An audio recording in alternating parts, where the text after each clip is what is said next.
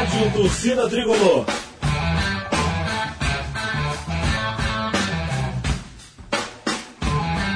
Rock Flu.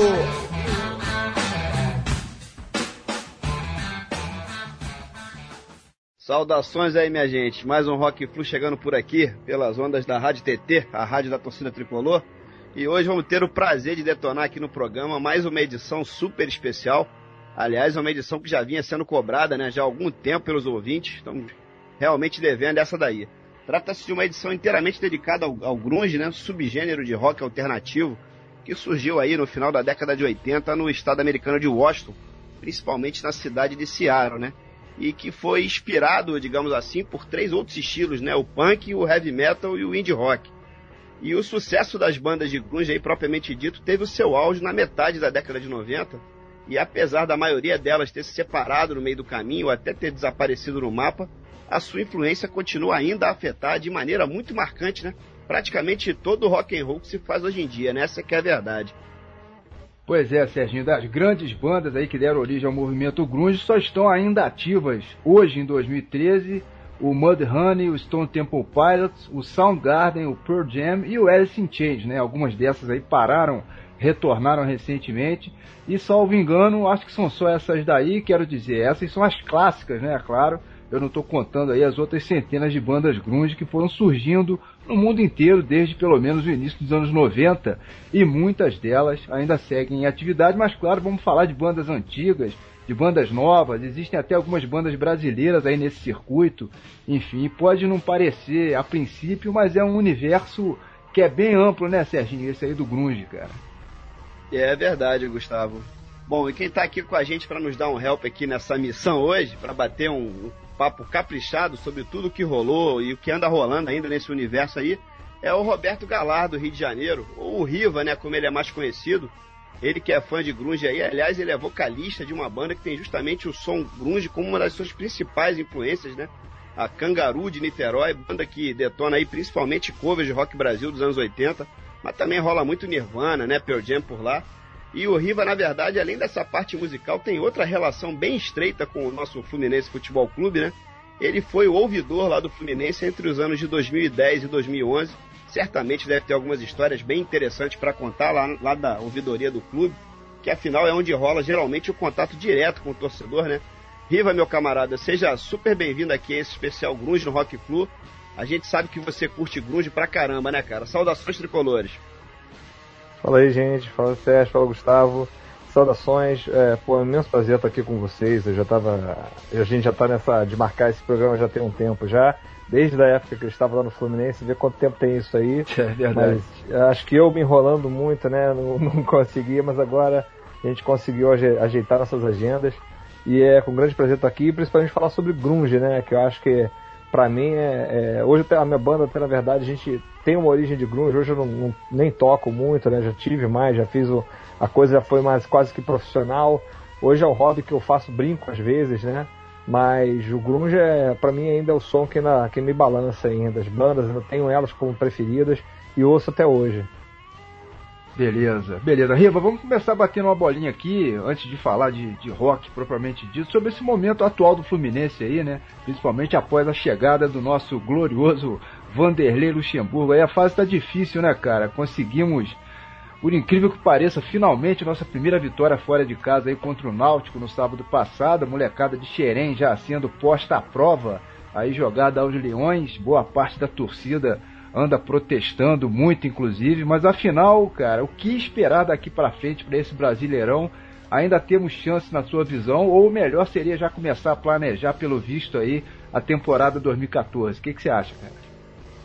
É, eu acho que o planejamento da temporada 2014 já é o ideal. Sinceramente, eu não acredito muito. A gente sabe que o brasileiro, quando você se distancia demais, que nem é o caso hoje do Botafogo, do Grêmio, dos que estão lá em cima, Cruzeiro, já a gente já está com uma. É, é, muito difícil, você pode ter bem otimista, mas é muito difícil que a gente consiga alcançar é, esses pontos. A gente tem que ganhar quase tudo agora, é, quase não perder ponto nenhum.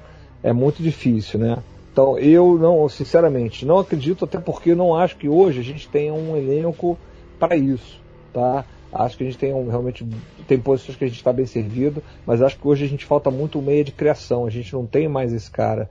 Eu não consigo ver isso no Wagner, não consigo ver o Deco, a gente não pode contar com ele, infelizmente, apesar de ser um craque. É, então eu acho que esse é o, isso que está sendo mais difícil. A gente também não tem alguém na base que eu lembro, assim, não sei, o pessoal muito mais novo, que trabalhe tão bem ali no meio campo. Então acho que o Fluminense está faltando criatividade. A gente viu o jogo até, inclusive, contra o Náutico, foi um jogo complicadíssimo, não mereceu vencer de fato. É, o jogo mesmo de ontem contra o Goiás foi um jogo em que o Fluminense, assim, ele tem posse, mas não sabe o que fazer com a bola, é o que, é o que parece, né?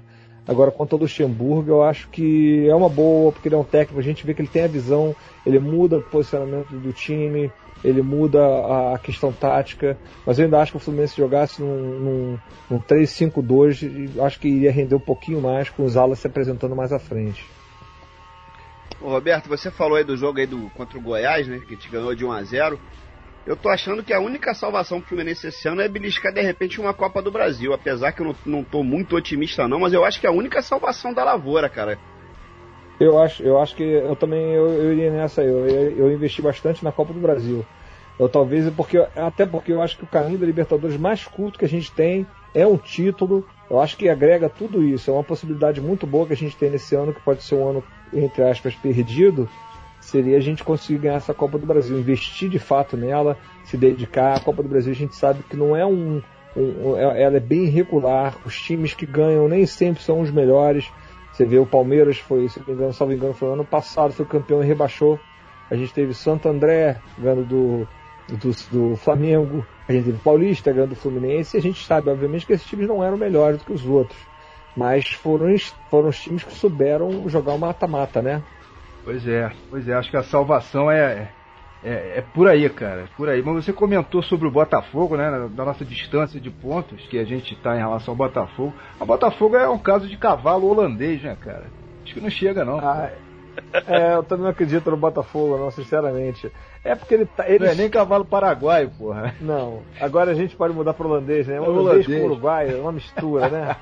A gente sabe que aquilo ali é, é só fogo de palha. Também não acredito muito, não. E acho que ele tá ali só para fazer uma gracinha ali pros torcedores, coitado. Mais uma vez acharem que vão ganhar alguma coisa, como sempre, vão ganhar nada.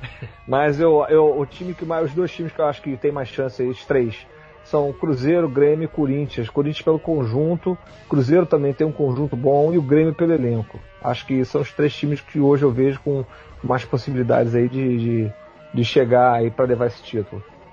É, mais ou menos, mais ou menos por aí mesmo. Mas como você falou em relação à Copa do Brasil, cara, eu, eu concordo contigo. Eu só espero que pinte algum títulozinho aí, alguma taça pra gente levantar até o final do ano e que a gente consiga essa vaga para Libertadores com um título na manga, né? Porque eu, sinceramente, eu sei que muitos torcedores não concordam muito comigo.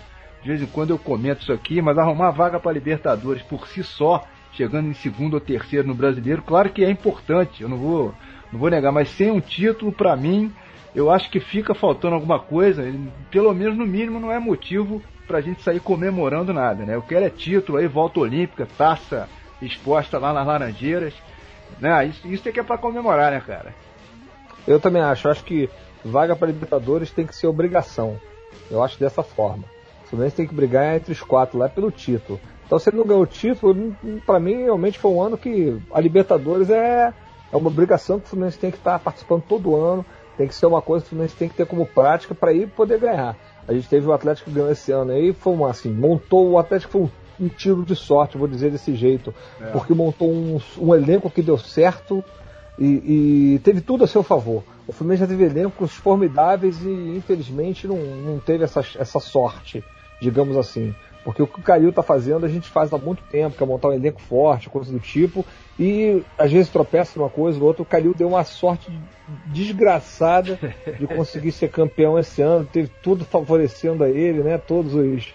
O universo conspirou a favor do Atlético. Mas nem sempre montando um grande time a gente consegue de primeira, né? O time vai, vai pegando gosto pela coisa, vai se familiarizando com o mata-mata. Que eu acho que, inclusive, o Fluminense hoje é um time bem copeiro. Eu acho que o Fluminense funciona bem nessas horas se vocês pensarem, lembrarem bem, a gente em 2007 campeão da Copa do Brasil, 2008 a gente foi vice da Libertadores, 2009 vice da Copa Sul-Americana. Enfim, a gente está sempre ali, a gente nunca fica na primeira fase da Libertadores, a gente sempre vai bem mais adiante. E a gente sempre perde por moleza nossa, por bobeira Também nossa. acho. A gente nunca vai, É. a gente É nunca vai perder um jogo se chegar assim, não, o Fluminense tomou uma goleada, não, o Fluminense foi dominado, não foi. O Fluminense errou. Deu Esse mole, é o né? problema, é É, deu mole. É sempre assim. É. É falta, é falta, é, o que eu sinto falta hoje, apesar do Deco ser um, um cara mais velho, o Fred ser um líder também, eu acho que falta aquele cara com cara de Libertadores no nosso time. É o que falta. Um jogador com cara de Libertadores. Isso falta pra gente. O cara que comande, que tenha malandragem, entendeu? Essa é a verdade. A gente não tem um jogador assim.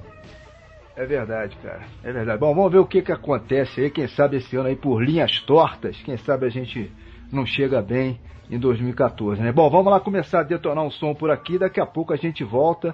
Especial Grunge hoje aqui no Rock Flu. Primeiro bloco chegando aqui na área. Só na caixa.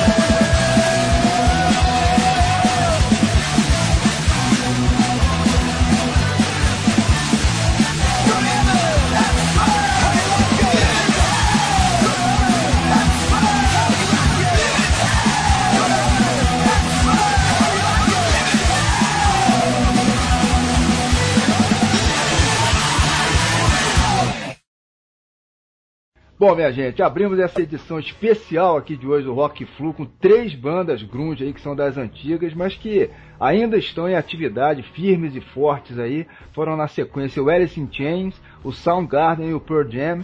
E detonamos, aliás, só som novo, né? Quero dizer, só material lançado agora em 2013 ou no máximo ali no finalzinho do ano passado. Material esse foi pescado dos álbuns mais recentes de cada uma dessas bandas aí. Do Alice in Chains, por exemplo, rolou Stone, faixa que faz parte aí do The Devil Put Dinosaur Here, álbum que aliás acaba de sair do forno aí, a gente sabe, o, o, o Riva, que Alice in Chains é uma das suas bandas preferidas, né, cara?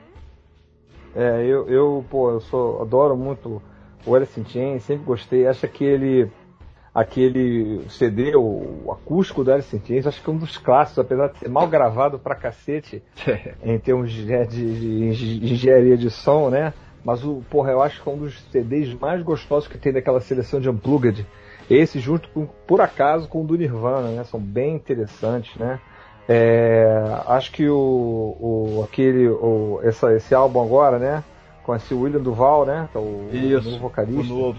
É um, é um álbum legal, né? Um álbum com peso também. É bem caro da Alice Chains. A gente parece, claro, eu acho que o Lana Stanley é, né? Ele é incomparável de voz, de tudo. É, era, ele era a marca do Alice in Chains, né? É, marcou demais, né? Porra, demais. Ele era aquela. Você ouvia a voz, você não precisava nem ouvir o acorde, né? Era, é. é bem interessante esse tipo de, de, de, de, de, de marca né, que deixa, né? Eu sinto muito saudade dele, né? Acho ele um vocalista fantástico.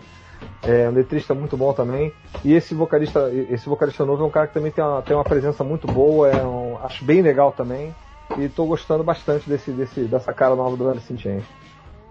Beleza. Bom, do Soundgarden, que foi a segunda banda a rolar, nós escolhemos aí Non State Actor, que é uma das mais legais aí, na minha opinião, do King Animal, álbum que marcou aí o retorno deles ativa depois de tanto tempo, né?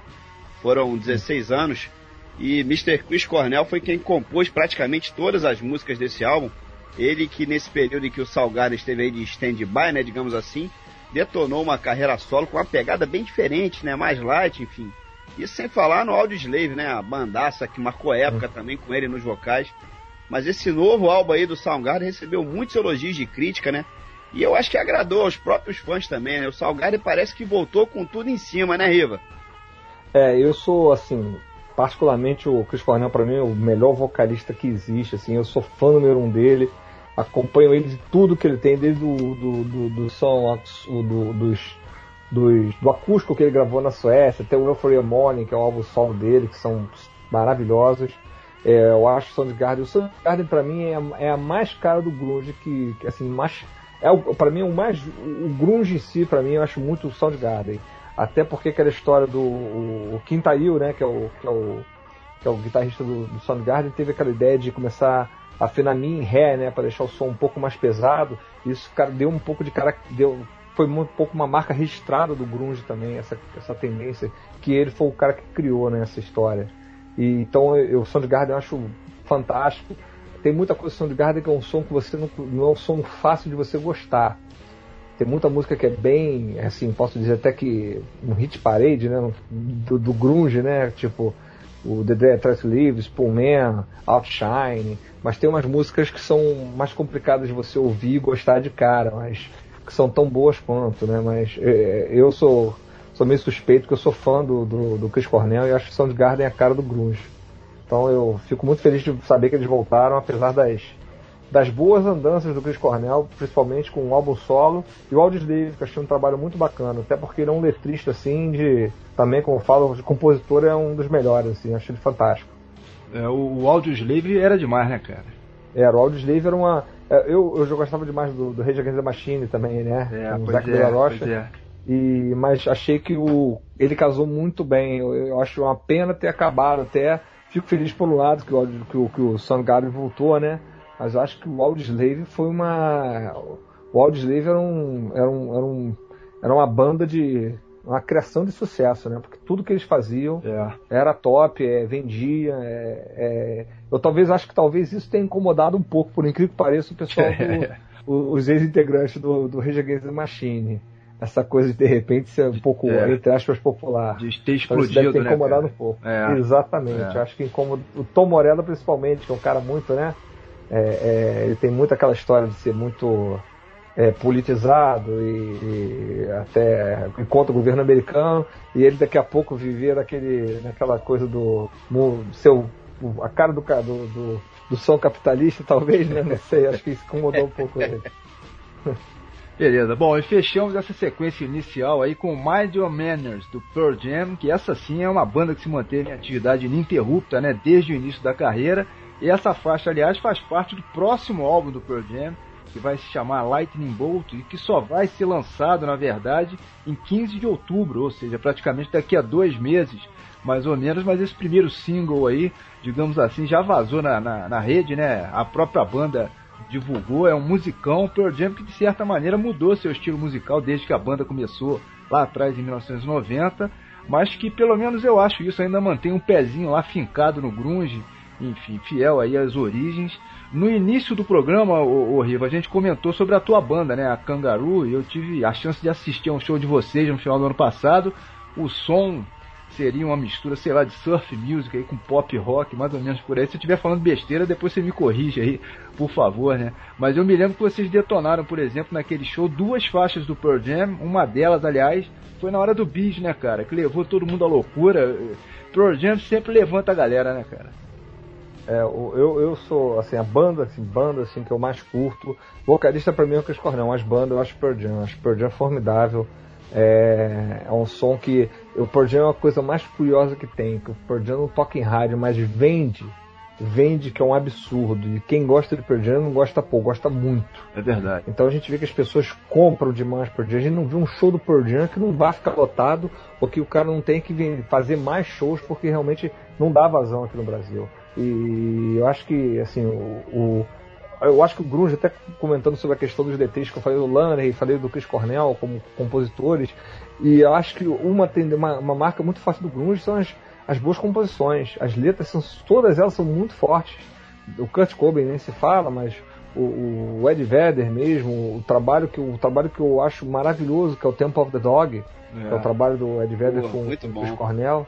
É um trabalho que, pô, aquela, foi um CD, mas aquela banda podia fazer mil, que ia ser maravilhoso. Então, aquilo ali pra mim é outra cara do blues também, o Temple of the Dog. Então, assim, o Pearl Jam eu acho a banda que ela não, ela, não, ela, ela, muda um pouco o seu, o seu jeito de tocar, talvez, né? Não sei, até uma, talvez a forma de compor um pouco, mas não perde a essência dela. Isso eu acho muito legal. Ela mudou, ela, acho que ela mudou, ela veio, ela veio evoluindo o grunge. Acho que seria isso. A evolução do grunge é o Pearl Jam. Ela vai, ela vem vindo com o tempo. E se o grunge vai mudando hoje, eu acho que o grunge, o, o Pearl Jam ainda é grunge ainda tem a cara do grunge. E eu acho que a evolução do, do Pearl Jam é a evolução do grunge, é mais ou menos por aí. É como eu vejo. É mais ou menos isso aí mesmo, cara. É. Cara, aproveita e fala um pouquinho sobre a tua banda aí, a Cangaru, cara. Quando é que ela foi formada? Você é o vocalista, né? Os outros integrantes, quem Sou. são? É todo mundo tricolor é. ou tem penetra aí no meio? Olha, já teve muito tricolor, porque o que acontece? A banda, a gente começou essa banda em 97, a gente tocava muito de. A gente tocava muito, era surf music australiano, por isso tem o nome Cangaru. Então a gente tocava Spy, Australian Crawl, Midnight Oil, Man at Work, esse tipo de som, né? Ganga Janga, é, um som bem australiano mesmo. E o nome Kangaroo veio disso, né? A gente tocou durante muito tempo, é, do, em vários eventos de surf, né? Muita coisa, Mundial de Surf, vai, aqui no, no Rio, São Paulo, Sul. E aí a gente sentiu uma época a necessidade de começar a compor, a gente começou a fazer composição. Aí gente, daqui a pouco a gente começou a, a aparecer um pouquinho mais no cenário underground do Rio. E a gente, na época, a gente teve uma. Começamos a fazer uns shows assim, começamos a ter um empresário. E a gente teve, na época, a gente teve o mesmo empresário que o pessoal do Detonados, que inclusive são grandes amigos. Aí o Cello, que é o baixista aí, que é um tricolor doente, gente finíssima, um grande amigo. É, a gente já com uma, uma convivência muito boa, só que tem aquela hora que você tem que ou vai ou racha, né? É. E eu não tive muito essa coragem não, então eu rachei. Eu preferi correr por outro lado e a música virou meu hobby. E o Detonautas está aí, graças a Deus, fazendo um grande sucesso. A banda que eu, eu, que eu admiro são, são pessoas queridas, são amigos queridos e, enfim, a, a, música até hoje é uma coisa que a gente leva, a gente nunca vai deixar, quem toca nunca vai deixar de tocar, né? A gente só passa a levar a coisa um pouco de forma um pouco mais mais leve. É como eu faço hoje. A música hoje para mim é um hobby que dá para se der pra gente brincar, a gente brinca. Se não der, paciência. Mas o, as raízes, assim, do, do como você falou, do, do, mudando um pouco também, voltando ao assunto e mudando, a gente toca um som um pouco mais pop até hoje, assim, porque para poder fazer o som, né? Porque é, fica difícil, é muito difícil você chegar e tocar um grunge. Hum, você não tem uma casa que te receba, essa é, é verdade, no Rio de Janeiro. É. Quando a gente vai tocar em São Paulo, no Sul, é uma maravilha. Você pode tocar o que você gosta. Aqui, às vezes, a gente não pode tocar tudo que gosta. A gente toca um pouco do que gosta e um pouco do que todo mundo gosta. Essa é a verdade. Então você tem que botar, que também que a gente botou um pouco de Pearl Jam, e tem que botar uma coisinha mais pop e tudo mais, para o pessoal poder tudo bem, o Pearl é uma coisa mais, até mais fácil de ser digerida, mas muitas das vezes não é tão simples assim. Então, é. para a gente poder fazer, até levar o hobby mais a sério, né, para se divertir mais, a gente tem que ser um pouco mais maleável quanto a isso. É. Porque se eu fosse tocar rock and roll ia ser só coisa pesada, mas infelizmente não dá para ser assim, né? É. Mas vamos levando. Tem que, tem que ir se adaptando, né, cara? Pois é. E, pois e, é. e, aquele lance da, da Niterói Discos aí, eu li que a banda de vocês tinha sido selecionada para ter o som publicado numa coletânea, né, que seria lançado pelo selo Niterói Discos. Isso rolou realmente? Ainda vai rolar? Como é que tá isso aí? Olha, foi sim, estão tão tempo já. A questão é que está tendo algum tipo de dificuldade da, da prefeitura de Niterói. Eu não sei se foi para reunir, para marcar, eu não sei o que foi, mas o contato já foi feito e a gente vai, vai, vai vamos participar disso aí com o maior prazer, né? Essa, essa, essa, esse lançamento esse, do CD de comemoração rock de Niterói, né? Uma coisa desse tipo. E vamos esperar, vamos ver. Mas o contato já foi feito e a gente vai reunir a galera de novo aí, que a banda, como eu falei, tá, a gente tá um pouco parado, principalmente porque eu pedi pra precisei dar um tempinho aí que eu tava tô trabalhando demais e tá difícil para conciliar. E mas esse, essa gravação a gente vai sair sim, assim que a, a gente fechar direitinho esses, esses detalhes aí com o pessoal da, da Secretaria de Cultura aqui de Niterói, a gente vai fechar essa essa gravação aí, a gente vai mandar para vocês em primeira mão assim que tiver é, tudo pronto. Isso que eu ia falar, manda pra gente detonar aqui, pô. Legal. O que a gente tem aí pra galera que quiser curtir um pouquinho, a gente tem o nosso clipe aí, um clipe de 2007, que é, inclusive é um clipe que a galera gosta, gosta muito. O pessoal, garotada nova, aí começou a conhecer, fazer contato com a gente, do nada eu comecei a receber um monte de gente aí por causa desse clipe, que é o clipe chamado Calmo no Temporal. Se procurar no, no YouTube, Calmo no Temporal Cangaru, vai ver um clipezinho nosso lá para vocês terem uma noção de como é que é o nosso som. E dá para ter uma ideia do que, que é a Kangaroo. Beleza, beleza. Cara, mas e esse lance aí, mudando, mudando o papo, né? De você ter trabalhado no clube. A gente falou, um passando aí, quando, quando te apresentou no primeiro bloco, né? Em 2010, 2011, você estava lá na ouvidoria do Fluminense. Conta aí pra gente como é que apareceu primeiro essa oportunidade para você e um pouco também sobre a, sobre a experiência, né? Ouvidor aí do Flu, você deve ter com certeza algumas histórias interessantes aí para contar, né, cara? Olha, é, para mim foi um maior prazer assim trabalhar, foi, foi esse prazer, um dois, né, prazer de tra trabalhar em um lugar, foi trabalhar no Fluminense. É, a ouvidoria que vocês veem hoje foi a ouvidoria que eu montei. É, primeiro, como eu cheguei lá, eu trabalhava no Detran e cuidava de toda a parte de reclamação, de como fazer uma função de um ouvidor do esporte de vistoria.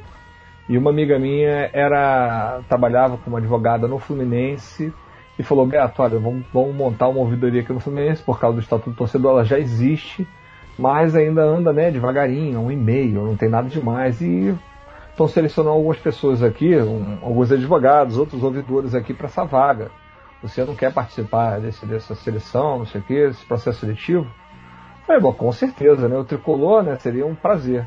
E aí fui, tive até algumas pessoas que, que participaram dessa vaga, só alguns torcedores conhecidos, assim, pessoas legais, até alguns advogados, porque é minha formação, e tive a chance de ser escolhido, né? E quando cheguei lá no Fluminense, eu, a ouvidoria era um e-mail do Gmail, né? Falei, pô, não pode ser assim. E com o tempo as coisas foram mudando, eu consegui. Eu criei toda a parte do. Não criei, né? Mas eu desenhei, digamos assim, todo o sistema de reclamação que o Fluminense tem online até hoje é, eu criei a primeira ouvidoria itinerante do futebol brasileiro, foi um projeto meu. A questão de. Hoje, a ouvidoria está do jeito que eu deixei, né? E a, eu criei um projeto lá dentro do clube, que seria um projeto de pesquisa. A gente, toda semana, a gente tinha pesquisa com os torcedores e com os associados sobre o clube, sobre o que, que pode melhorar, o que, que pode mudar. A parte do atendimento interno, direto, atendimento da ouvidoria interno eu criei também lá dentro do clube, foi uma, uma proposta minha, a ampliação foi minha, assim como a colocação de urnas pelo clube todo, eu que coloquei e, enfim, deixei tudo isso pronto, a ouvidoria como, como cheguei. E como eu deixei, hoje eu fico muito orgulhoso de ter feito esse trabalho, porque em um ano eu consegui fazer a ouvidoria de uma caixa de e-mail virar uma referência até no, como ouvidoria do, dentro do futebol brasileiro.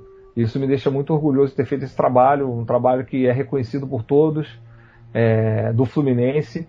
E, assim, foi uma coisa muito gostosa. Pena que realmente durou pouco, porque, por, assim, a gente, eu tive um pouco de divergência com algumas propostas é, que o Peter tinha, algumas ideias que ele tinha. Ele queria uma ouvidoria muito voltada para o sócio, e eu queria uma ouvidoria que fosse, no caso, até uma ouvidoria de repente para o sócio e para o torcedor, que se voltasse para os dois lados, até porque a ouvidoria foi criada por torcedor, por causa do estatuto do torcedor. Então, e outra coisa, o torcedor é, é, é um, um, possível sócio, né? A gente sabe disso. Ele pode ser possivelmente um sócio no futuro, potencialmente ele é um sócio. Então você não pode simplesmente ignorar o torcedor porque o sócio é o que vota. A gente, o clube funciona, ele vende tudo porque ele tem torcedores. Então você não pode simplesmente focar muito no sócio e esquecer o torcedor da arquibancada. Eu acho que você podia até dividir a ouvidoria em duas, mas nunca é, focar demais pro, pro associado, né? É. E essa foi uma divergência que eu tive um pouco com ele. É, cada um tem a forma de pensar. Acho que assim é, o caminho ele é o presidente, ele que tem que decidir, obviamente, né? Como foi decidido.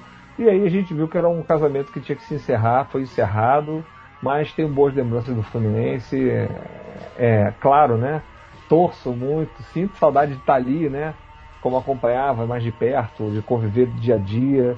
E histórias engraçadas a gente tem algumas, né? A gente tinha, tinha, um, tinha um, um senhor que ele ligava sempre para lá e ninguém, assim, o pessoal não atendia ele e ele já sabia o telefone da minha mesa que tinham dado para ele. Então ele me ligava para falar do jogo, o que, que tinha que fazer. Não, Roberto, doutor, pede pro Murici botar na época, o Murici também até, não, pede pro Murici botar jogador tal, manda jogar aberto. E eu ficava, não, tá certo, tá certo. A gente tem que dar atenção, né? Lógico. Afinal de contas, assim, quando a gente tinha um pouco de tempo, com certeza a gente dava atenção toda, porque é um torcedor, é, a gente tem que ter carinho, né? Tem que atender bem. A ouvidoria é isso, a ouvidoria é ter paciência. É, a ouvidoria é. é saber ouvir é se colocar no lugar do outro. Se, o cara, se a pessoa vai ligar para falar, ela quer ser ouvida. É. Você não pode, não, mas o senhor não é aqui. E a gente ouvia. Quando eu não podia, tinha algum funcionário meu para ouvir, para falar. Como quando o Murici teve aquela história toda do, do Murici da saída dele, ligou uma senhora, doutor Roberto, é, se o Muricy sair, eu vou ficar muito chateado com o Fluminense. O Fluminense não pode deixar ele sair. Fala com ele. minha senhora, se o Muricy decidir sair, quem é o Fluminense para falar pro Muricy? Quando ele quiser ir, ele vai, não adianta, não é bem assim. Mas é difícil para as pessoas entenderem, né? E tem vários, olha, tem, tem de tática, fora os, os jogadores, né? Que sempre chega um jogador aí que é uma, uma revelação, olha, tô com um Pelé aqui do, do Nordeste, ou... a gente dá o contato de Xerém, né, para fazer. Agora, um, um, algum, a gente teve algumas coisas bem interessantes é, para poucas pessoas que não sabem, hoje infelizmente esse time saiu do Fluminense. O Fluminense Imperadores, que é o time de futebol americano, Sim. eu que fiz maior força e consegui é, levar para o Fluminense também, junto com a ajuda de alguns amigos nossos, inclusive do Beto Maia, que vocês conhecem. A gente, eu, a ideia do Fluminense Imperadores chegou pela ouvidoria e eu levei isso ao departamento de esporte amador, né? E o olímpico. Na, a primeira coisa que eles fizeram foi negar, não, não, não interessa, não interessa. Eu falei, olha, o, futebol americano só cresce, é uma mídia que vende bem, enfim. Não, não interessa, não interessa.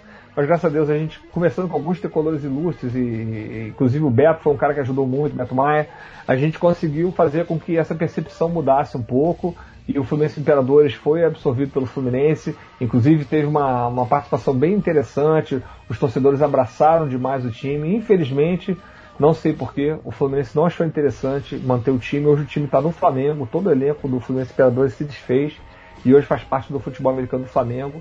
E para poucas pessoas que talvez as pessoas não saibam, hoje no Corinthians a segunda coisa que mais vende além do futebol é o futebol americano. É um dos esportes mais cresce no Brasil. Então acho que falta um pouco de visão pro, nesse caso, achei que faltou um pouco de visão para o Fluminense, porque o futebol americano não tinha custo algum para o time, nenhum nem salário o Fluminense pagava. Eles só, só usavam as cores do Fluminense, eles bancavam as suas viagens, tudo. E eu não sei porquê é, isso não foi mantido, mas enfim. É, é uma pena, uma pena. Acho que foi a falta de visão.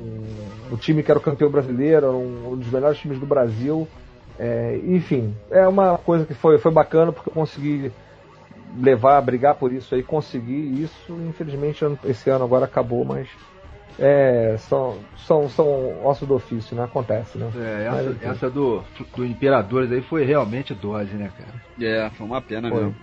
E foi uma coisa que, pô, a gente batalhou muito para conseguir levar. A torcida já vestia essa camisa, já já estava junto com, com, com, com, eles. Tinham vários torcedores de outro time que eram jogadores do Imperadores e eles se, pô, sabe, se colocavam como tricolores ali naquela hora, eles vestiam mesmo, gostavam, conversavam com eles, era, era uma coisa bem legal.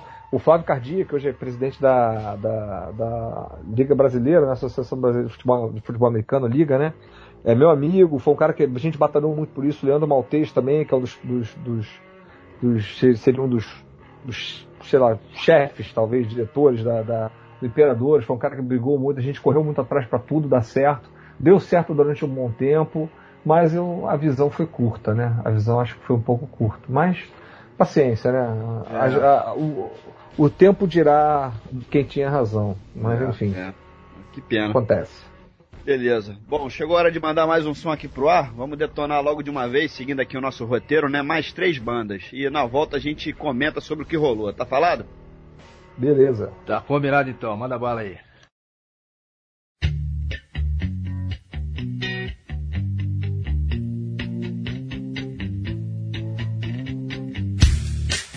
I'm so happy. Cause today found my friends in my head. I'm so ugly. That's okay cause so are you. Look on as Sunday morning. Is every day for all I care and I'm not scared. Light my candles in our days cause I found God. yeah!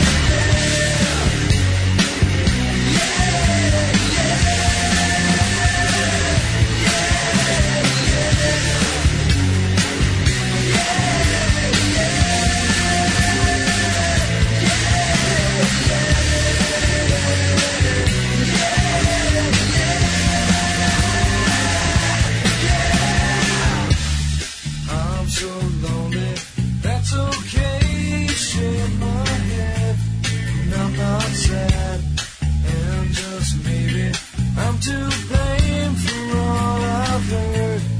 I'm not sure. I'm so excited. I can't wait to meet you there. I don't care. I'm so horny. That's okay.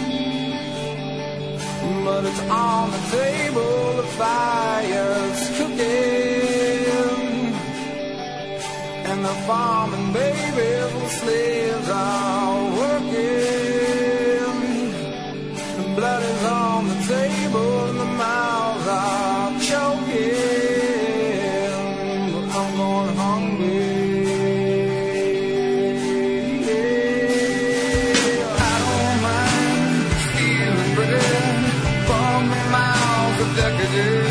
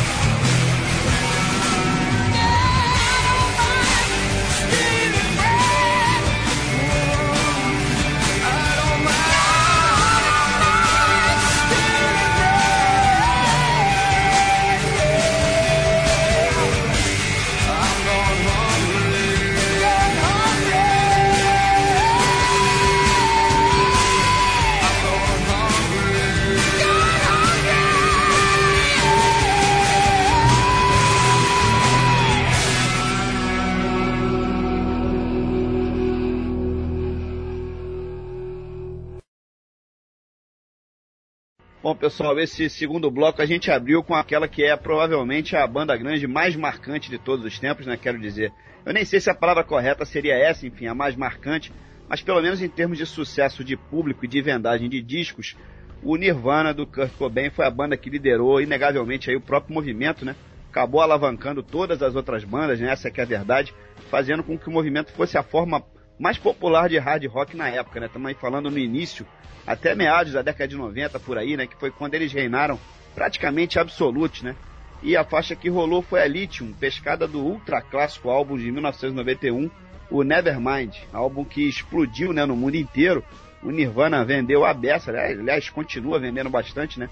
Mesmo passados aí praticamente 20 anos que a banda encerrou suas atividades lá após o trágico falecimento né, do Kurt Cobain. E agora mesmo vem aí uma edição do In Útero, do terceiro álbum da banda, né, de 94, caprichadíssima, né? Recheada com nada mais, nada menos 70 faixas bônus, é mole? Pois é, rapaziada, são 70 faixas inéditas, tem raridade, sobre de gravação, material ao vivo. Incrivelmente, muita coisa não vazou na internet, né? Nenhuma informação adicional. A gente poder ter uma ideia melhor de que tipo de material é esse, né? Que eles estão lançando aí. Bom, esse aí vai ser lançado agora dia 24 de setembro, ou seja, já no mês que vem e vamos poder conferir isso tudo aí. Ô Riva, o sucesso do Nirvana, pelo visto, cara, parece que não tem fim, né? É. O Nirvana, assim, os dois álbuns mais importantes do grunge são o Nevermind e o Tender Pearl Jam, são os, os, álbuns que são os, são os marcantes do, do grunge, são os, os mais, mais os, os, os, mais, assim... Que explodiram, né? É. Exatamente. É. E o, o Nirvana, sem dúvida nenhuma, quando a gente fala de grunge, a primeira banda que vem na cabeça é Nirvana. Apesar de, como eu falei, eu acho que Soundgarden é a cara do grunge, mas o grunge, para todo mundo, a cara do grunge é o Nirvana. Você fala grunge, vem Nirvana, a primeira banda que vem na sua cabeça. É, foi uma banda muito boa, era uma banda que tinha um som... É, é, é a coisa do, do, do, Nirvana, até um pouco do, do, do grunge no início, né? Era, era questão de pouca técnica e muita inspiração, né? Boas letras, muita intensidade, era, era o que funcionava no grunge no início, né? É aquela música lenta e pesada. Foi a característica forte do grunge e o Nirvana tinha muito disso, né? Era pouca técnica e muita inspiração. Tanto é que o David Grohl como baterista a gente vê que era um cara bem, né, limitado é. e, ou até o melhor, acho até ele melhor guitarrista hoje no Foo Fighters do que era baterista no Nirvana.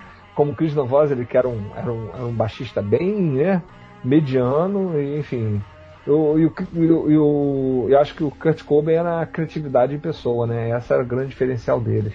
Era muita inspiração, muita inspiração, boa letra e pouca técnica. Mas era a banda que realmente mudou tudo.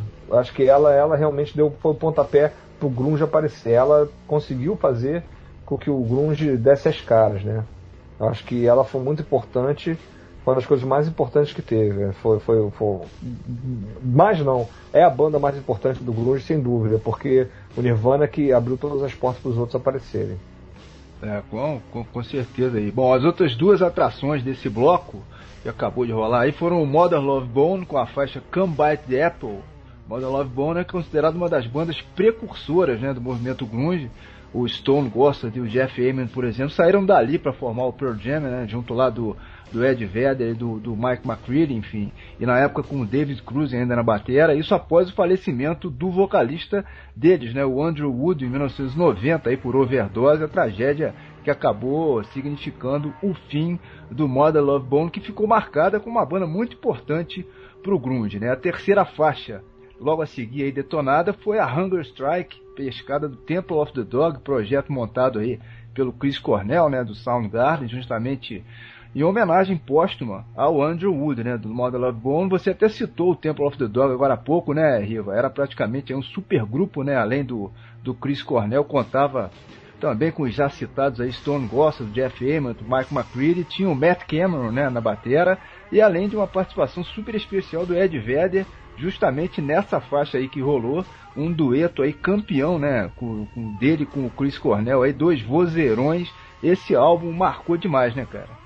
É, eu vou te falar que esse álbum tem até hoje CD, que ainda eu tenho CD inteirinho, né? Porque a gente hoje ouve MP3, mas eu tenho até hoje CD no meu carro, do Temple of the Dog, eu ouço demais. É, essa banda aí, que é uma banda de mistura de Soundgarden com Pearl Jam, né? Acabou com o Matt Cameron depois. É, pois é. Acabou indo pro, pro Pearl Jam, né? Saiu do Soundgarden pro Pearl Jam. E, assim, eu sou muito fã desse projeto. Um projeto que para mim tem que ter mais uns mil deles. Porque não tem uma música que não seja boa, não tem uma letra que não seja profunda. É, nossa, é, é, maravilhoso. E realmente tudo por conta do, desse, dessa homenagem ao Mother Love Bone, né? Assim, não querendo, assim, gosto, acho Mother Love Bone legal, mas acho que a homenagem foi melhor do que a banda, assim. Porque, pelo menos pra mim, assim, eu acho que a banda Dog foi bem superior ao, ao, ao que era em si o, o, o som do, do Mother Love Bone, apesar de ter sido também um, um dos, dos, dos alicerces do grunge, né? A gente sabe que foi uma uma das bandas que realmente deu início à a, a, a, a, história do, do grunge, né? Então tem também uma a sua tem, tem, tem, tem que realmente ser reverenciado porque faz parte de toda essa bonita história que o grunge é, tem até hoje. É, esse aí particularmente é o meu CD favorito aí dessa, dessa galera toda aí. Bom, no bloco a seguir vamos tentar identificar um pouco que tipo de som essa galera criou, né, o movimento grunge, o pessoal do Pearl Jam, do Nirvana, do Soundgarden e outras mais, enfim, que, que, tipo de som eles ouviam e de quem eles eram fãs antes de montarem suas bandas, né, coisa e tal. Vamos detonar então três bandas que eram lá daquela região que acabaram influenciando muito todas aquelas bandas que viriam a explodir pouco tempo mais tarde, né? Escolhemos aí três delas, o Malfunction, o Melvins e o Green River, que aliás foi a banda de origem tanto do Jeff Hammond quanto do Stone Gossard, né? Antes ainda deles migrarem lá pro Modern Love Bone. É interessante sacar aí a sonoridade dessas bandas, né? Que foram, pode-se dizer, as precursoras, né? Que no final de contas influenciaram os caras, né? É, com certeza, com certeza é a gente é, é o início, né, de tudo, né? Foi, foi, foi, a escola, né? Vamos dizer assim, né? É, exatamente. E, e sem falar que justamente por terem influenciado muito, né, toda essa galera aí do grunge, o Malfunction, mais o pessoal do, do Melvins e, e, e, ainda o Green River, né, são consideradas como os padrinhos do movimento, né, aliás acompanhadas aí pelo titio Neil Young, né, grande Neil Young aí, que é outra influência bem marcante também pro, pro grunge, ele que chegou até a gravar um álbum, tendo o Pearl Jam como banda de apoio, né, foi em, foi em 95, um, um álbum chamado Mirror Ball. Neil Young, que claro, é influência obrigatória quase que para meio mundo aí do rock and roll, né? Mas o Malfunction, vale aqui o registro, foi a primeira banda justamente do Andrew Wood, né? De quem a gente já falou tanto aqui hoje. Embora o Green River, por sua vez, eu acho que pode ter sido a banda com a sonoridade mais próxima mesmo do que viria a ser conhecido como grunge, né? Pelo menos na minha opinião aí. E os Melvins, que aliás seguem até hoje na ativa, já tem uma carreira bem extensa aí, e bem eclética, digamos assim, já que a, a música deles é daquele tipo que é meio difícil pra gente rotular, né, Serginho? É verdade, cara. Aliás, cada álbum desses caras tem um jeito completamente diferente, né? O que é interessante, sai da mesmice, né? E é interessante também observar que dessas três bandas, somente a Green River tem suas origens em Seattle, né? As outras duas são de cidades próximas, mas que participavam na época, né? De toda aquela cena, aquela região. Bom, vamos lá detonar então todo esse som aqui pro ar. Vamos de Malfunction com My Only Fan, depois vem Green River com Swallow My Pride, que é um autêntico hino aí da época, né? E fechando com os Melvins. Aliás, com uma cover gravada por eles para Smells Like Teen Spirit, né? Que ficou bem bacana. Não apenas em função da homenagem ao Nirvana, né? Claro, né? E especificamente a todo o movimento grande de modo geral. Afinal, é uma faixa que ficou marcada, né? Quase que como um hino de uma geração inteira, né? Ah, sim, com certeza, com certeza. Eu acho que essa música aí é, é, é, é o, é, é, a música tema do grunge, né? Seria assim, né? Acho que é, ela é tudo, assim, ela, ela, ela, ela, ela representa muito bem o grunge, muito bem. Beleza, vamos lá então, som na caixa.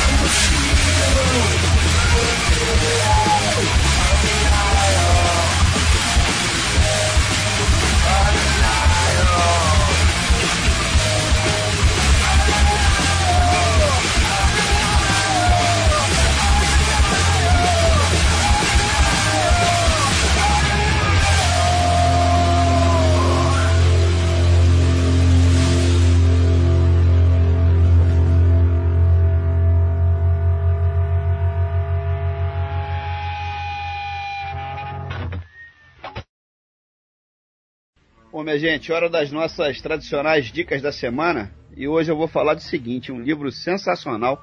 Foi lançado aí uns 3 ou 4 anos, mas que é obrigatório para todo mundo que se interessa por grunge, enfim. O título é O Grunge Está Morto, a história oral do rock de Seattle. E foi escrito aí pelo Greg Prato, jornalista norte-americano, cujos textos aparecem constantemente na Classic Rock Magazine, né, na revista Goldmine, no site da All Music também, enfim, o texto é excelente e é considerado aí como uma história definitiva daquele cenário musical, trazendo diferentes perspectivas, né, que é para a gente tentar entender de uma maneira mais completa, né, o que, que foi aquilo tudo, afinal de contas, como é que surgiu toda aquela avalanche que ficou conhecido como movimento grunge, e é bem legal esse livro, acho que vale a pena correr atrás. Beleza. Bom, de minha parte, hoje eu vou inovar por aqui, ô, ô Serginho. Vou mandar uma sugestão diferente, cara, aqui pro ar. Vai ser uma dica de turismo aí. Pois é, a minha dica é a seguinte, pessoal. Visitem Seattle, né? É uma cidade que está fora do circuito tradicional turístico, né? Para brasileiros, pelo menos, lá nos Estados Unidos. Geralmente o interesse maior é sempre Nova York, claro, né? Em primeiro lugar. Depois tem ali a região da Flórida, os parques temáticos, Disney, Miami, coisa e tal lá na costa oeste, Los Angeles, São Francisco, Washington aí a capital no máximo, e nunca foge muito disso, enfim, e Seattle aí lá em cima, na região noroeste, né, perto do Canadá, geralmente é deixada de lado, mas com certeza é um belo passeio, eu quero dizer, não, não bastassem a, as atrações turísticas tradicionais, é, digamos assim, afinal é uma cidade cheia de parques aí, tem alguns museus bem interessantes, um deles, por exemplo, eu descobri pesquisando, graças ao nosso amigo Google aí, é um museu totalmente dedicado às máquinas de pinball, né? Os fliperamas que fizeram história. Enfim, deve ser uma parada muito interessante. Tem também a, a Space Needle, né? Um tipo de prédio que eles construíram por lá, cujo teto se parece com um disco voador, que é o cartão postal lá da cidade. Mas o que eu quero frisar aqui é o seguinte, pô, Seattle, além disso tudo aí, e além de também de ter sido o berço do grunge, né, está portanto já inserida na história do rock and roll, foi lá que nasceu, né? Ainda por cima, ninguém menos que ele, Mr. Jimi Hendrix. Então é brincadeira, né? São, são é. programadas constantemente exposições relacionadas ao universo grunge lá na cidade. É só quando for viajar ficar, ficar de olho na internet aí e pesquisar. Geralmente elas acontecem lá no, no EMP Museum. E existe também um museu exclusivo só do Hendrix lá em, em Seattle. Pô, só essa daí já faz valer a pena a gente visitar visitar a cidade, né não, é. Riva? O museu e, do Titio e... Hendrix aí, pô. E Seattle tem uma coisa assim de ter. Seattle é. Ela não. O Grunge nasceu lá por acaso, tá? Seattle tem todo o porquê do Grunge ter nascido lá. A, a cidade, o clima é muito frio. Na época do surgimento do Grunge havia uma, uma, uma recessão muito grande, a falta de emprego era grande. É, era muito distante para as bandas fazer turnê em Seattle então eles tiveram quase com a necessidade de fazer seu som, né? Criar suas bandas e, a, e, a, a, e, a, e a, o som do grunge reflete muito o que era a cidade na época. Por isso que tem um pouco de aquela coisa de lento, pesado, é um som mais né, é, é, melancólico, mesmo, mesmo angustiante talvez. E isso tudo tem, tem, ele surgiu não por acaso lá. A cidade teve influência direta no som que, que nasceu. É. Eles ficavam meio isolados, né, cara? Exatamente, exatamente. E, e, isso é bem bacana, né? Isso eu acho bem interessante como é que a gente vê como é que uma situação né, criou um estilo, né? De fato.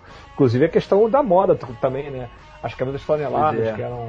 É, que até hoje é uma moda, né? E é uma moda que, que originou-se, né? Originou-se não, a camisa flanelada se, se usa há séculos, né? Mas ela ficou muito mais marcante e tomou muito mais a, a, cresceu muito mais em termos de moda com, com, o nascimento do grunge. E até hoje ela é ligada a isso. Se a gente for perceber bem, até hoje a moda grunge existe e, e tem força. É verdade. Tem, tem o, o Rory Gallagher, né, guitarrista irlandês aí que usava muita camisa flanelada, mas ele, não, ele não, nunca explodiu, né? Então ficou na Irlanda também se usa muita flanela, como você falou aí, o mundo inteiro, né? Mas realmente o grunge ficou, ficou essa marca aí, né? Isso. Mas e aí, Serginho? Seattle na cabeça nas próximas férias, cara?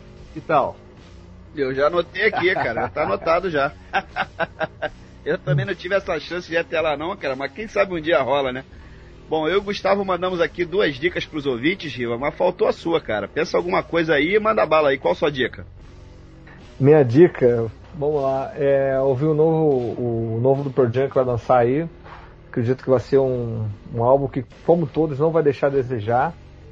É, assim como os novos do Alice, do Soundgarden, ouvir muito grunge, não deixar a coisa morrer. É pra galera que não conhece, pesquisar, porque é um rock bem interessante. acho que é um rock com bastante conteúdo.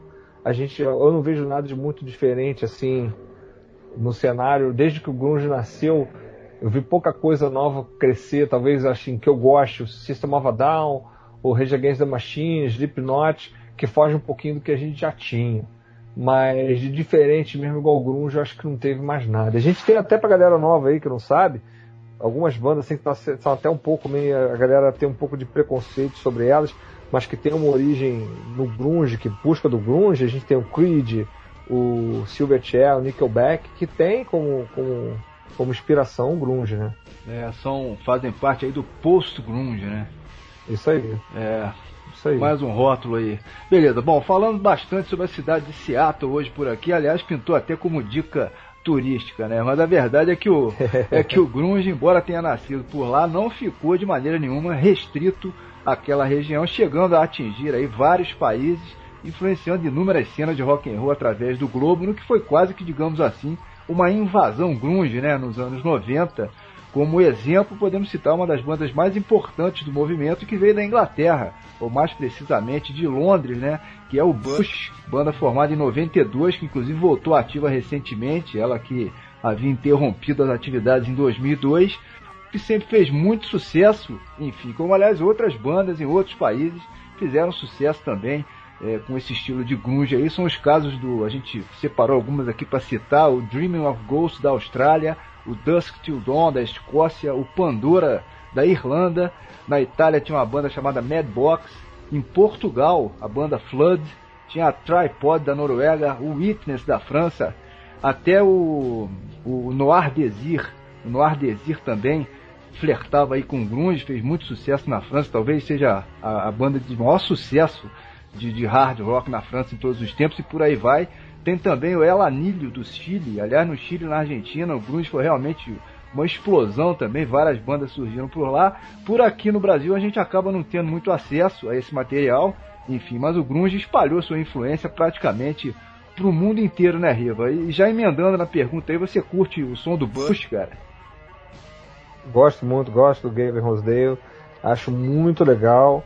É, o, o Bush, a banda que eu acho, até muita gente tem um pouco de preconceito, não sei porquê, né? Mas eu acho a banda bem bacana, tem as músicas muito boas, é, elas, elas, são bem características de grunge mesmo, elas são pesadas, são meio angustiantes, tipo tem a, a, a, Swallow, é, Machine Head, são umas músicas assim que eu acho bem bacanas que, que são do do, do Bush, acho que é uma banda bem marcante. Eu acho que ela, ela realmente, assim, fora do, do cenário do cenário Seattle em si, eu acho que é a banda mais significativa, talvez, do grunge fora do cenário de Seattle, sendo grunge.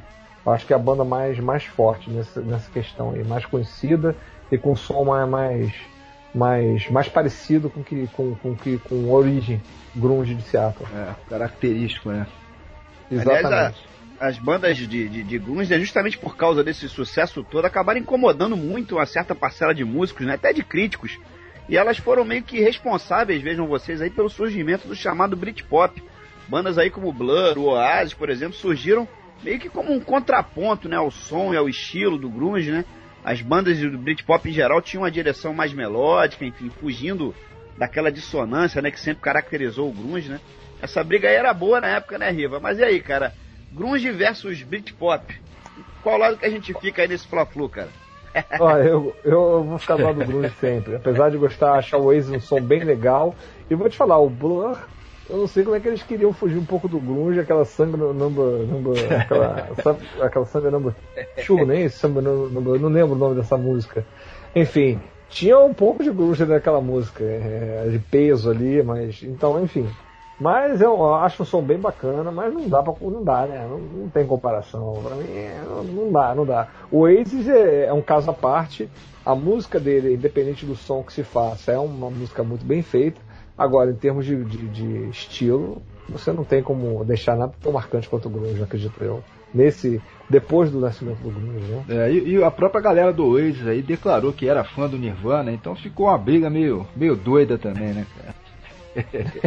é verdade. Bom, é. Meio esquisito. Bom, a verdade é que o grunge aportou aqui pelo Brasil também, tendo surgido algumas bandas interessantes, claro que sem muito alarde aí, afinal a mídia tradicional nunca dá muita bola pro rock and roll, né, mesmo como um todo, que dirá então do grunge, né? Mas surgiram algumas boas bandas como a Junk de São Paulo, que até a gente já detonou aqui no Rock Flu, numa edição anterior aí, aliás, chegou a fazer vários shows no exterior, inclusive em determinada época. Tem também a Mono Aural, tem o Skid Life, que é do Rio de Janeiro, até o pessoal do, do Valverdes aí do Rio Grande do Sul, a gente pode citar, que é nesse estilo aí. Aliás, no sul do país são várias as bandas. Tem o Crush Bones, que é bem legal, e o Reação em Cadeia, que talvez seja uma das principais aí, né, nesse segmento grunge. Muito boa. Mas o que pega mesmo é que essas bandas de rock alternativo aqui no Brasil nunca tem nenhum tipo de apoio, né, nenhum tipo de divulgação, principalmente. É. É muita dificuldade, né, Riva? Será que algum dia vamos ver esse tipo de som aí, essas bandas alternativas sendo apresentadas, por exemplo, aí, cara, num Faustão da vida? Acho que não, né? Isso não vai rolar, né, cara? Não, acho que não. O, o Tico até brincava muito quando a gente tinha mais contato, falava assim, a bunda music é que faz sucesso. É. Hoje ele não pode falar muito isso, né? Mas porque, enfim, a, a, o trabalho o impede. Mas essa é a realidade, né? Eu, acho que o brasileiro ele consome muita porcaria. Principalmente no Rio de Janeiro a gente tem uma, uma coisa de funk, samba. Eu não sou contra samba, mas enfim, funk com certeza eu sou contra, acho uma porcaria. Mas a, a gente vai pro sul, a, o som é diferente. É. A gente vai pro sul, a galera curte, curte rock and roll, você tem espaço pro rock and roll, você vai numa boate, toca rock and roll. Você vai para São Paulo, tem lugares que é a mesma coisa. Minas Gerais, o Rio de Janeiro, infelizmente, logo o nosso estado é um estado que não é um estado receptivo para o rock and roll. A gente não tem muitos lugares para se tocar rock, a gente é carente disso. Em Niterói, inclusive agora, a gente tem um lugar muito legal que é o Espaço Maestrino. Não sei se vocês já ouviram falar, quando vocês estiverem por aqui, a gente marca de lá É. para vocês conhecerem. E aqui no Maestrino está se tornando uma casa de rock. E é bem interessante que tem vindo as bandas covers de uma qualidade que eu fui ver outro dia um, show- um cover de White Snake. Que, cara, eu pensei que tava no show do Snake, eu juro pra vocês, é um negócio surreal. O cara cantava muito e a banda tocava demais, foi maravilhoso. E todo fim de semana você tem um super show cover. Com banda assim, para ser a melhor banda cover de Bon Jovi do Brasil, aí tá lá, os caras vêm. Isso tem sido assim uma, um, um oásis no deserto hoje pra mim aqui no Rio de Janeiro, tem sido esse espaço bem legal chamado Maestrino. E fora isso, eu não vejo hoje no Rio de Janeiro, onde a gente já teve muita casa legal. Eu mesmo toquei várias vezes no Hard Rock Café. E o Hard Rock Café daqui a pouco virou uma casa de samba, quase. Uma coisa que é surreal também. Até pelo nome você não podia mudar tanto assim, né? Mas acontece, né? Eles, eles têm que ir com o que vende, né? Infelizmente no estado do Rio o rock and roll não vende. Essa é a realidade. É verdade. Fora o Brasil, né? No Brasil também, né? Eu não tô falando sobre shows, né?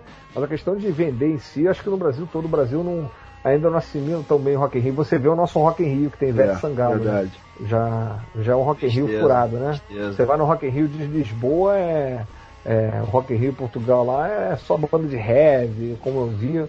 Aqui o Rock in Rio tem Ivete Sangalo, tem um monte de... Enfim, deixa pra lá, né? Depois que o Hard Rock Café tá tocando samba, tá valendo qualquer coisa, né, cara? Porra, meu Deus do céu, né? Não vou falar o quê?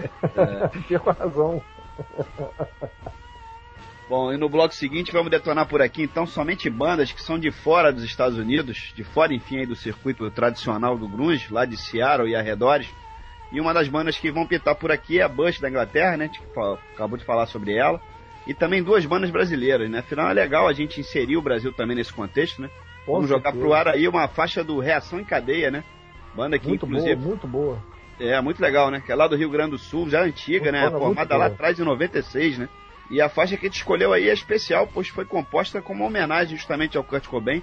Ela se chama Nunca Me Deixe Só. E a Reação em Cadeia, na verdade, é considerada uma banda de transição, digamos assim, entre o grunge e o pós-grunge, né? Fazendo a ponte aí do grunge tradicional e bandas, como a gente comentou aí, né? Como o Creed, né? O The Calling, o Nickelback, enfim, essa praia mais ou menos por aí. Aliás, Riva, a gente falou agora há pouco na tua banda, cara, a, a Cangaru, mas agora que eu me toquei aqui, que passou batido uma curiosidade, cara, uma pergunta que a gente quer te fazer, que é a seguinte. A gente não falou aí das tuas influências, né, cara, sobre o teu gosto de modo geral em termos de rock and roll, fora o grunge aí. A gente sabe que você se amarra em grunge, mas em relação aos outros estilos, que bandas você curte ou curtiu, metal, pop, blues? ou até essa turma aí de pós-grunge que eu acabei de citar. Fala aí sobre as tuas influências, cara. Bom, é, assim, eu tenho um lado meu que não é tão grunge assim, que é aquele lado seu mais, né? Eu já eu gosto de Bon Jovi, por incrível que pareça, acho que é uma banda bem gostosa. Eu cresci, né, moleque, ouvindo Bon Jovi, foi bem legal. Gosto de Elvis Presley, é o rei, né? Pra mim, Elvis é maravilhoso, até a parte gospel, tudo dele é, eu curto demais, ouço muito Elvis Presley. Acho muito legal, apesar de não ter tão a ver com o que eu gosto de, de tocar, mas é uma coisa que às vezes eu tô querendo curtir, um, um som mais calminho, ouço Elvis. É, tem uns artistas, assim, eu não sou tão. Eu, eu tenho uma influência bem variável dentro do, do, do, do, rock, mas também tenho muita coisa de pop também. Eu gosto de coisa pesada, tipo Judas, é, Iron, Slipknot é a banda que eu me amarro demais, acho muito boa dessas, dessas novidades que se tem por acho Slipknot, uma. É, todos, é, é um som pesado, mas os caras tocam muito, são todos assim, porra. O baterista deles então é um negócio maravilhoso. Pink Floyd, não dá pra, né? Você não, não viajar ouvindo Comfortably Numb, porra, pra mim é uma música assim que puta merda, maravilhosa. É, vamos lá, é muita coisa, muita coisa. Acho que Queen, porra, Queen é maravilhoso. Fred Mercury foi, porra, Fred Mercury cantando era um negócio, cara. O cara, o cara era maravilhoso cantando. A banda era fantástica. É, Rolling Stones, não dá pra negar. Beatles, é, eu tenho uma, uma, uma, formação musical assim em termos de rock and roll bem rock and roll, né? Eu, desde o, o, pop mais rock and roll ao, o, ao uh, rock mais rock and roll, talvez metal, assim, né? né? Mas é tudo muito característico é. do rock. É, é, é Elvis, Beatles, Rolling Stones. Acho que todo mundo teve essa influência né, do, do rock, né? É, é, impossível você fugir desses é. três, acredito eu. Aí você pega um pouco do diferente que é o Pink Floyd, uma coisa um pouco mais mela cueca, tipo Bon Jovi mas que era muito bem feito, muito legal. Aí você vê aquelas coisas tipo o glam, né? Eu, eu considero glam um pouco, tá? Além do Bon Jovi, eu considero Guns N' Roses, no início era glam, é, é, Skid Row, né? Não dá pra você fugir. Poison era glam pra cacete, mas era bem bacana. É, eu acho que eu tive, eu tive uma formação bacana. O grunge foi foi meu, meu carro-chefe, assim, mas eu tenho uma, uma formação de rock and roll assim, bem diversificada, digamos assim. É.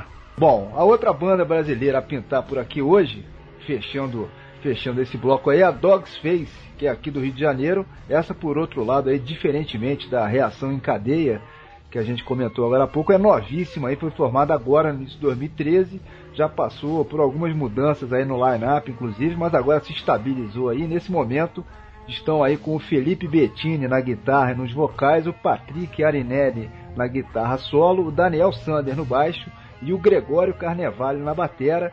Gregório Carnevale, aliás, grande tricolor, aí tá sempre ligado aqui no Rock Flu. A banda tem dois tricolores, por sinal, aí o Gregório e o Patrick. E aproveitamos, claro, para mandar para eles aí as nossas saudações, né? E sucesso para a banda, né? Afinal, estão começando aí na estrada.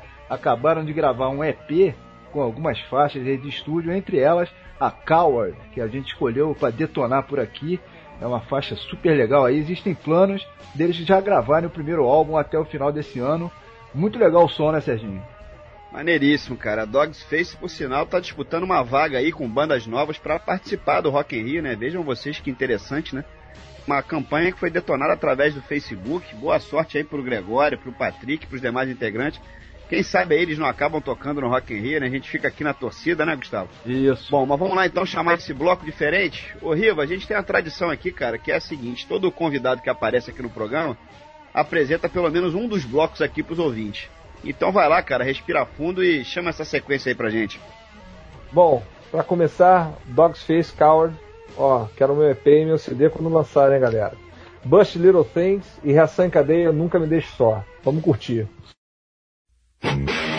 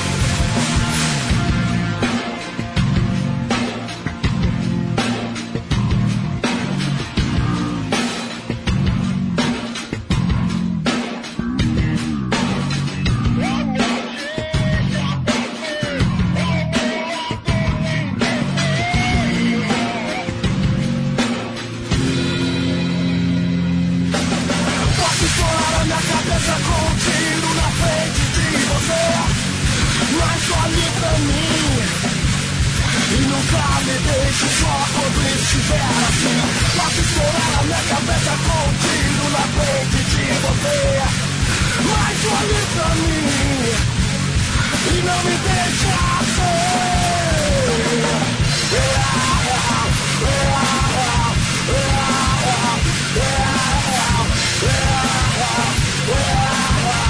Yeah.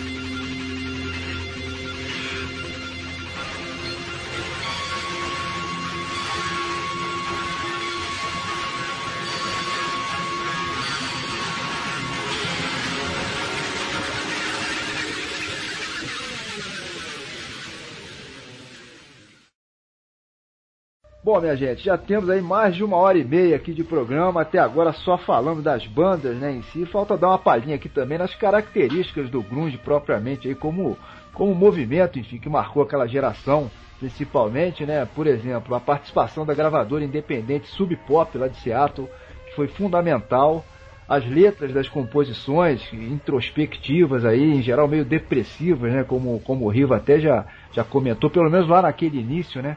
Com aquelas bandas, as guitarras geralmente com muita distorção, cheia de efeitos aí de fuzz, de feedback, andamentos super lentos com harmonias dissonantes, aquele peso, enfim, a própria estética dos músicos, a gente falou agora há pouco na, na, nas flanelas aí das bandas, sempre, foi, sempre foram despojadas, né? acho que é legal a gente, a gente comentar isso aqui também, todo mundo largadão, não tinha muita produção, os shows eram meio toscos, enfim, em termos de produção, e uma coisa que é curiosa, que é o seguinte, praticamente todas as bandas grunge sentiam-se desconfortáveis com o sucesso, né?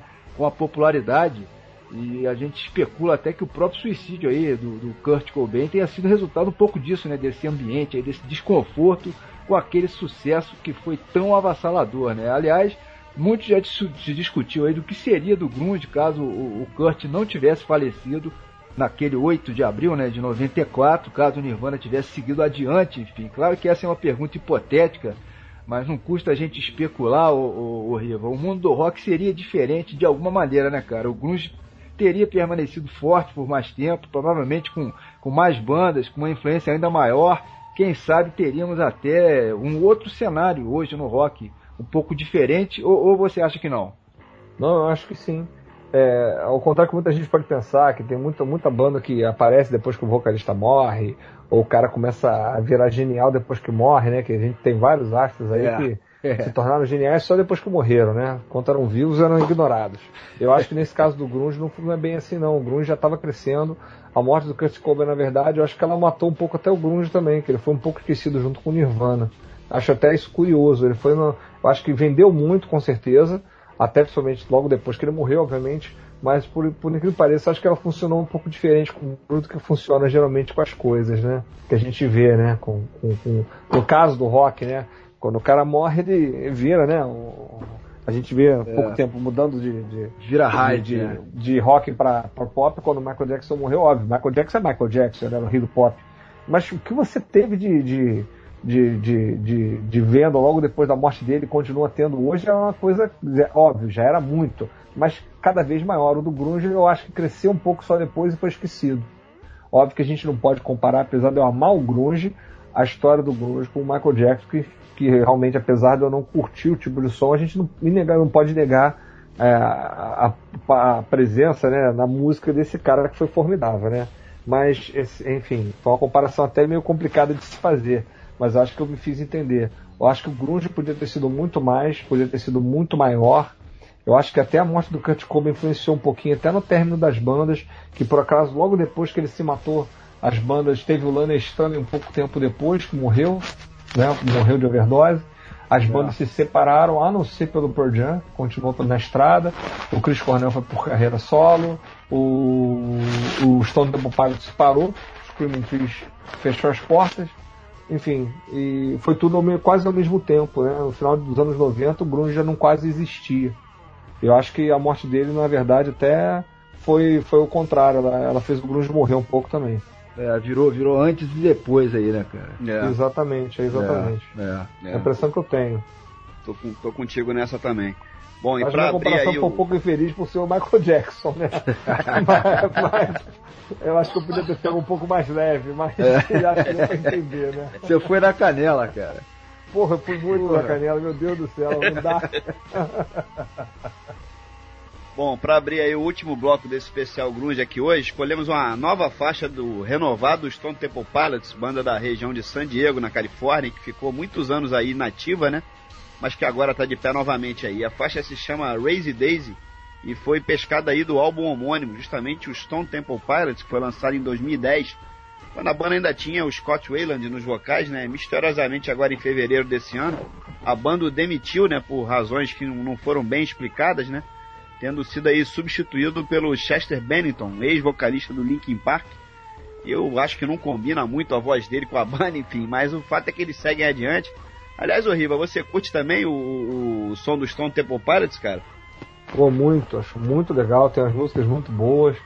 É, a gente tem o Plush, né, que foi o clássico, mas tem muita música boa, tem Creep, Sex Type Thing. É, eu ouvia muito o, o, o, o Stone Double Pirates.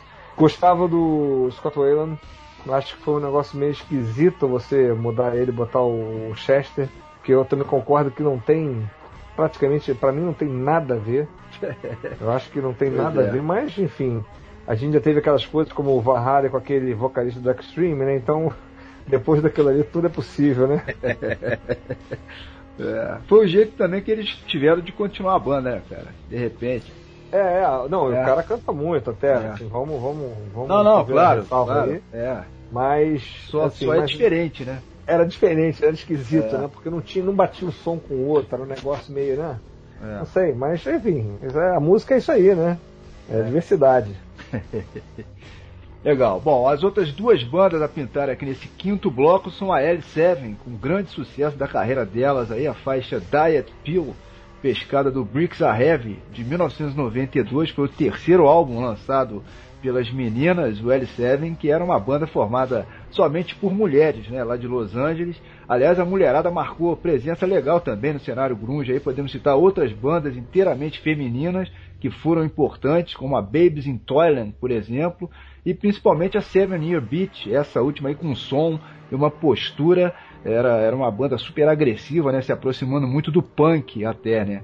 E a última banda aí para fechar esse bloco vai ser uma outra que a gente sabe que você curte também, ô, ô Riva. A Screaming Trees, oriunda ali da cidade de Ellensburg, da região de Seattle mesmo, que na verdade nunca chegou a ter o mesmo status, né, comparado com, com as principais bandas do movimento, embora a crítica tenha sempre elogiado muito aí o som da Screaming Trees, mas talvez o melhor momento deles tenha sido aí o Sweet Oblivion, né, álbum de 92, né, ou você prefere outro álbum, cara? Não, acho que, é que é, esse álbum foi do. Tem a música clássica, que foi clássica dele, foi a que mais vendeu, foi Nearly Lost, né? Isso. É, se não me engano, esse álbum. Essa que a gente vai jogar pro ar aí. É muito boa essa música. É. E foi a música que realmente mais estourou deles. Eles não tiveram tanto sucesso, não foi uma coisa que apareceu para eles. É a banda mais antiga do Grunge que nós estamos falando aí, que é uma banda de 70 e tal, né? É, Ela é bem é. antiga. Ela é bem antiga mesmo. E é. 90 e tal já deviam estar bem, bem velhinhos já para tocar o grunge. É. Mas começaram assim, são precursores realmente do grunge. Não sei se o som deles naquela época era, tinha tanto a ver com o que se tornou. Isso. Mas enfim, é. é. a banda mais antiga assim de grunge que se tem. Até hoje não porque acabaram, né? Mas que perdurou durante um tempo, acho que talvez tenha sido o Screaming Trees, né? Verdade. Quando eles surgiram no, no grunge, eles já eram dinossauros, né, cara? exatamente, exatamente. E acho que eles ficaram uns 30, 40, 30 anos pelo menos de banda eles tiveram. E acho que das de grunge nenhuma tem a cidade ainda, né? É, com é. certeza. Beleza, vamos lá então chamar aqui pro ar a sequência derradeira do programa de hoje. Vamos de Raise Days e petarda aí do Stone Temple Pilots. Seguimos com a pílula da dieta aí, a Diet Pill, de autoria das meninas do El Seven e fechando com Nero Loshu. Faixa bem legal aí do Screaming Trees, tá feito? Vamos lá então, só na Fechado. caixa.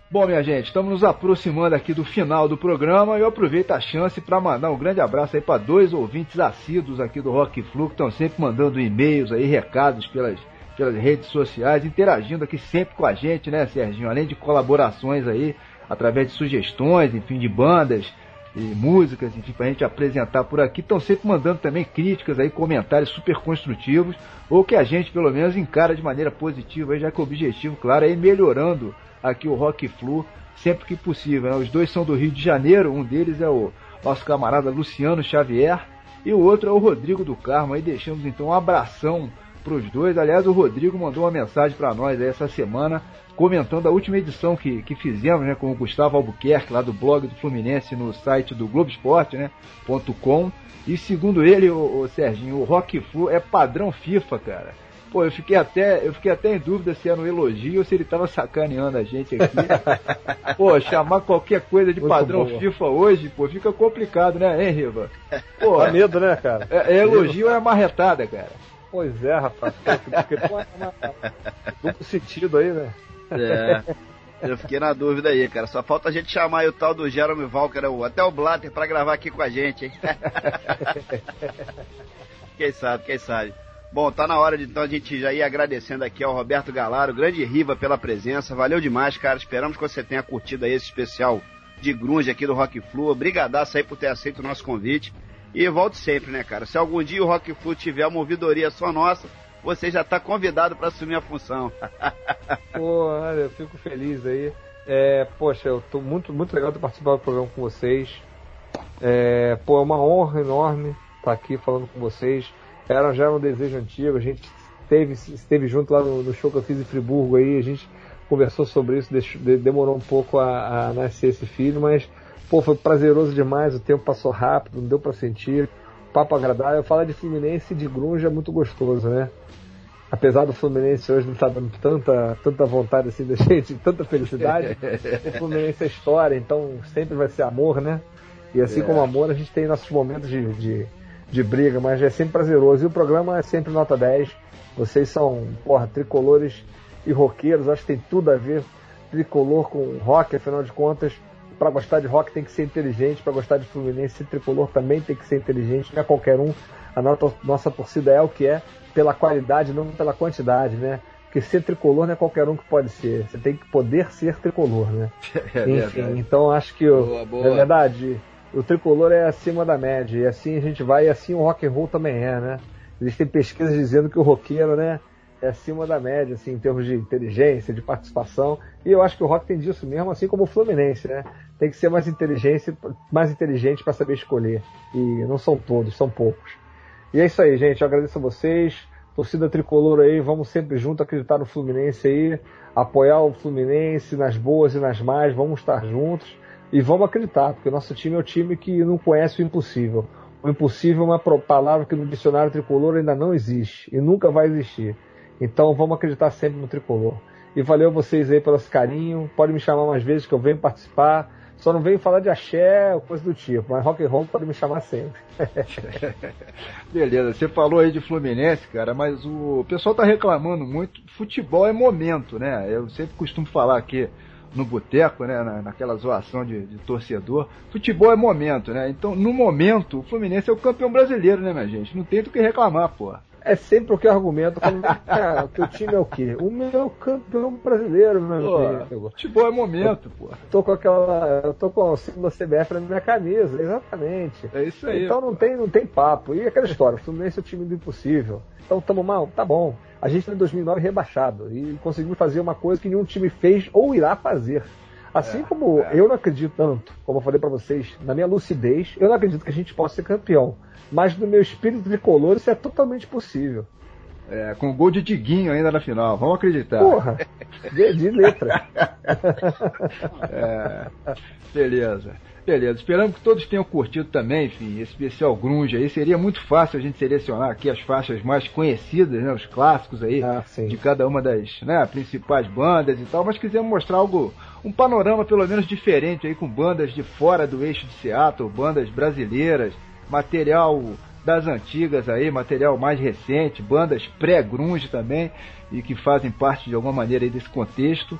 E espero que, que, tenhamos sido felizes nessas escolhas. Claro que o grunge é muito mais do que a gente mostrou aqui nessa edição do Rock Flu, isso é apenas uma amostra, mas acho que valeu, né? Bom, Riva, faltou você passar pra gente aqui, cara, os contatos aí, como é que a gente faz para falar com a tua banda lá, Cangaru, com você também, para você faturar aquele brinde aí do EP lá da, ah, é. da Dogs Face, que você deu aquela chorada ali. Vamos apoiar a galera do Dogs Face aí, os caras irem lá pro, quem sabe conseguirem lá pro, pro Rock in Rio, vamos dar essa força. Galera tricolor aí, a gente é. tem que ajudar, não é isso? Eles vão substituir a Cláudia Leite, cara. Porra, tomara, tomara. Pô, vamos fazer dois favores, né? Uma banda é. boa e menos uma porcaria pra gente ter que ouvir, né? Pois é, mas, mas passa aí um, um e-mail de vocês, como é que a gente faz pra Bom, assim, como eu falei, eu não estou fazendo. Eu tô, o show para mim hoje está sendo mais complicado, mas de qualquer forma, a, a gente de repente tem uma agenda mais para frente aí. Quem quiser pode falar com o Sávio, que é quem cuida dessa parte toda aí comigo. O telefone dele é 7883-1844. 21 7883-1844. Fala com o Sávio aí, ele vê como é que tá a situação aí, vê qual é, qual é a situação da nossa agenda aí, como é que eu vou estar de, de tempo aí. A gente parte pro rock and roll. Mas é isso aí. Agradeço mais uma vez a vocês aí e a rock and roll aí que vocês mantêm essa, esse espírito do rock, porque é uma coisa até curiosa assim, me adentrar um pouquinho só nesse tempo que a gente tem. É, eu não, hoje, hoje eu entro no carro, consigo, o rádio que eu ouço hoje é CBN e Band News. Quando eu quero ver uma música, eu coloco na Paradise FM, que é música bem antiga. Então eu não consigo ver música, nem rock eu ouço mais no rádio. No Brasil a coisa ficou bem feia, a gente não tem uma, nada de novo crescendo, criando-se. Espero que essas bandas novas como como Dog Space aí sejam uma, uma, uma, novidade no nosso cenário, como outras aí que, que estão crescendo, batalhando. Na verdade, a gente não, não é que falte, faltem bandas, falta atenção a essas bandas. Essa é a verdade. A gente tem muita coisa boa aí, mas infelizmente eles querem só o que vende. O que vende é porcaria, né? Essa é a verdade. É tirica, é axé, é funk, é Anitta, Naldo, essas porcarias todas aí que, porra, Deus me livre. Mas eu agradeço a vocês aí por esse, essa, na verdade, acho que vocês fazem um, um fazem um, bem à sociedade aí, mantendo de certa forma um rock vivo aí e apresentando rock para essa galera tricolor mais nova aí que talvez não tenha tanto acesso, que de fato, aliás, não tem acesso ao rock hoje, como a gente teve a sorte de ter. Na época que tinha uma Fluminense é. FM, uma Universidade FM, Opa. é um, né, enfim. Então vocês, na verdade, vocês estão fazendo um, um, tá fazendo bem à sociedade aí e poder mostrar o rock para essa galera aí que talvez hoje tenha pouco acesso, apesar da gente ter internet aí, eles têm pouco acesso ao, ao, ao que é o rock and roll. E é. parabéns mais uma vez pelo programa, que é um grande sucesso. A galera que curte, todo mundo elogia. Vocês são pessoas fenomenais. É, papo aí para dias aí com vocês e mais uma vez obrigado aí. Valeu mesmo. Opa, valeu. Beleza. Ah, ô, Riva, a gente fala de Fluminense e Rock, né? É um programa de utilidade pública dupla, né, cara? Exatamente. É mais ou menos Exatamente. isso aí. É utilidade pública, vamos lá, utilidade pública e prazer, o que é mais difícil. É, é verdade. É verdade. Você unir utilidade pública do, ao prazer é uma coisa complicada. Vocês ainda conseguem fazer isso com os temas e com, com o papo. Que é muito bom. Valeu, valeu pelas palavras aí. Bom, minha gente, hora de fecharmos as cortinas, mas antes de bater o martelo por aqui, né? Claro que vai rolar aquela saideira tradicional. E hoje a gente vai fechar essa edição com a faixa Inside Out Over You, uma produção relativamente aí recente, né? De 2008, pescada do álbum chamado The Lucky Ones, de autoria de uma das bandas grunge, eu acho que até mais representativas do movimento, né? Mudhoney, que é lá de Seattle, e que está uhum. ativa até hoje, né? E que na história de sua formação a banda envolve vários outros projetos, antes do seu início efetivo, né? Com músicos aí que migraram de outras bandas, principalmente lá da Green River, né? Que é uma das bandas pré-grunge mais importantes e de que tanta gente já falou por aqui hoje, né? Enfim, o Mudhoney River é sempre rotulada como banda sendo do grunge, né? Mas o vocalista deles lá, o Mark Arno, que é uma figura, aliás, figuraço, né? Costuma ficar muito bravo, né? Quando escuta esse tipo de coisa. Para eles, o som deles é punk, não é grunge. Mas e aí, você curte o som deles também, cara? Afinal é punk, é grunge, o que que é? Cara, é, até esqueci, foi um pecado esquecer do Mudhoney. Mudhoney inspirou Pearl Jam, inspirou várias bandas. É, junto com os Screaming Trees, é uma das mais antigas é, também. E eu acho que é a mais inspiradora até pro grunge. Apesar deles não se sentirem grunge por terem sido talvez é, inspiração e não parte. Mas de fato eles fazem parte do grunge sim. E é uma banda que tem que ser sempre lembrada porque eles têm uma influência é, direta no, em tudo, principalmente no Pearl Jam, nesse crescimento do grunge e na origem do grunge. Então, Mudhoney realmente eu não podia ter esquecido dela, foi uma heresia quase. é, Mudhoney que lançou álbum esse ano também, 2013, aí, no mês de abril passado, né, chamado Vanishing Point, mantendo aí a pegada. Eu já tive a oportunidade de assistir um show deles, foi bem legal, foi em 2005, né, eles abriram justamente pro Pearl Jam, né, naquele show que rolou na Apoteose, e o nosso amigo Mark Arman realmente é uma figuraça. Aliás, curiosamente, ele, ele, ele acha que o Mudhoney é banda punk, porém é acreditada a ele a primeira vez que se usou o termo grunge, né? Não deixa de ser engraçado, aí meio que uma, uma ironia fina, no mínimo. É verdade. Não é? é verdade, é verdade, de fato. De fato. Pois é. Bom, isso aí, vamos fechando essa edição aqui com o Mudhoney, prometendo retornar por aqui em 15 dias, como de praxe, com mais um Rock Flu novo em folha. Tá falado? Um abração aqui pro Serginho, outro pro Riva. Saudações, valeu aí, minha gente. Valeu, galera. Abração, saudações tricolores. Valeu, valeu, abraço.